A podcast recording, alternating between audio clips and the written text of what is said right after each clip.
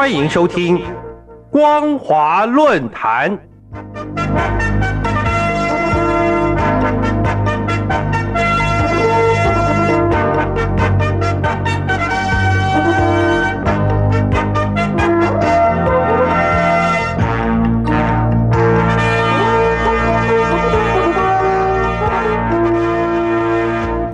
听众朋友您好，欢迎收听光华论坛，我是黄轩。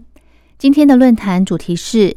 纪念孔子诞辰，弘扬中华文化，开启两岸关系新契机。各位听众朋友，今年九月二十八号是全球华人尊称为至圣先师与西方哲学家苏格拉底并称的东西方最伟大思想家的孔子。两千五百七十四岁的诞辰纪念日，由于孔子的思想深刻影响两千多年来中华民族的思维理念，成为中国人品德行为的准绳。近年来，大陆吹起孔子风，举行祭孔，并在世界各地成立孔子学院，使孔子思想成为当今显学，更是中华优良文化的精髓底蕴。本名邓先生，少年时改名邓希贤，后来因为革命需要，再更名为邓小平的中共前领导人，对孔子的尊敬也不言可喻。孔子名丘，字仲尼，春秋鲁国人，西元前五五一年出生在山东曲阜。在他七十多岁的人生岁月里，虽然曾经短暂的出任鲁国司寇。协助君王抗敌、治理国家，他更不辞舟车劳顿，周游列国，宣扬理念，希望能消弭兵戎相向，为天下苍生带来富而好礼的和谐社会。遗憾的是，天不从人愿，使孔子感到志向难以实现。不过，终其一生，孔子将全部心力放在三诗书、定礼乐、赞周易。修春秋，并发挥有教无类、因材施教的精神，使孔门学子个个都是贤才俊彦，后代尊称为万世师表或是至圣先师，而且也是中华民族最伟大的教育家。孔子福国惠民的俗世思想，并未随着时代巨轮的变迁而褪色，迄今依然明耀。不仅深深的影响中国人的思想与行为，而且也成为各国想了解、学习汉学与中华文化的不二目标。遥想两千多年前，孔子祖述尧舜、宪章文武，以有教无类开启平民教育的先河，布衣可谓倾向。将相本无种，男儿当自强，再也不是空想。这是何等伟大的理念、胸襟、远见和功德！孔子及中华文化之大成，弘扬儒家仁义礼智信思想，化育了生长在中华大地、朝鲜半岛、日本和东南亚辽阔地区的众多人民。他的思想主义甚至影响西方社会，在二十一世纪的今天，依然散发出光与热。半部《论语》治天下，说明了孔子学说兼具理论与实用。天不生仲尼，万古如长夜，更是后人对至圣先师万世师表由衷的敬佩与礼赞。也许有人会问：中华文化在哪儿？事实上，中华文化不必舍近求远，处处可见。既在亭台楼阁、雕梁画栋之上，也在汉、唐、明、清的典章制度之内，更在市井农村戏曲小调之中。它时而以诗词歌赋、书画工艺优雅现形，时而又以闹市偏乡百姓依壤交谈朴素陈展。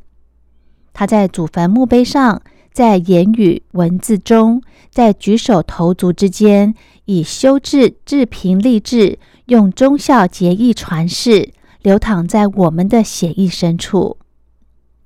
炎黄子孙慎终追远，厚德载物，中华古训父慈子孝，兄友弟恭，滋养丰富了古往今来无数的生灵与心灵，在颠沛流离、动荡时局中毅然挺立。文化是软实力，更是强大的凝聚力以及吸引力。中华文化涵盖有形及无形的意象，是两岸关系和人民交流的最大公约数，更是中华民族血脉相连的脐带和纽带。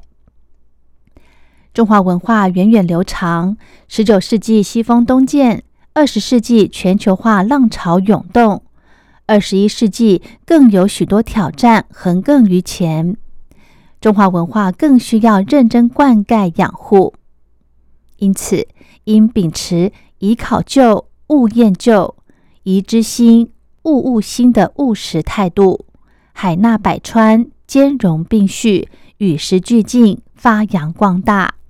汇聚中外文明精华，结合现代多元教育，掌握新知趋势脉动。知行合一，力行实践，使中华文化成为提升社会精神和物质文明建设的引擎，并持续在海峡两岸以及全球各地展现力与美。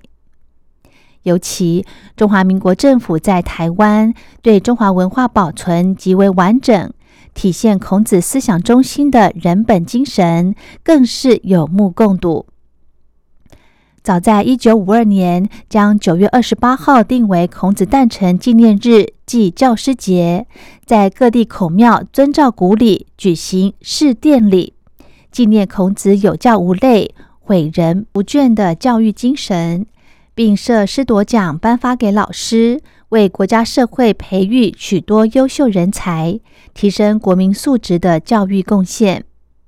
这几年来，无论是发生在大陆各地的天灾，或是世界各角落的灾难，台湾人民总是在第一时间伸出温暖的手，协助灾民渡过难关，成为厚实的精神靠山，就是最好的例证。而政府落实民主政治，发挥专业效率，为人民服务的情怀，这些都是孔子思想的实践。因此，不断高喊“两岸一家亲”与中华民族伟大复兴的中共当局，更应该改善两岸关系，透过两岸人民的共同努力，使中华文化能够积浊扬清，化育万民，促进社会和谐，带动人类和平，进而迈向《礼记·礼运大同篇》的理想境界。尤其更期望儒家的礼。契合的王道文化思想，能够消弭两岸误解，化干戈为玉帛，促进和平共荣，实现和谐、富强、康乐的共同理想。总而言之，期望中共当局能够效法台湾，真心纪念孔子诞辰，弘扬至圣先师的思想与教育精神。相信中共推动政改，必能消除官员违法乱纪，杜绝商教与一般民众向前看、不惜铤而走险的黑心举止，使社会风气达到更为亲民和谐的地步，让中华文化更加的发光发热，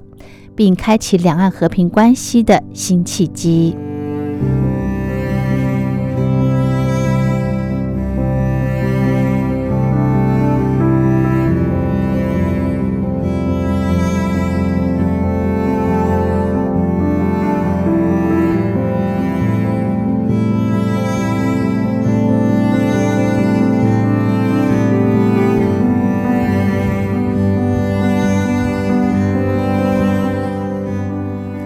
好的，今天的论坛主题是纪念孔子诞辰，弘扬中华文化，开启两岸关系新契机。我是黄轩，感谢您的收听，我们下次再会。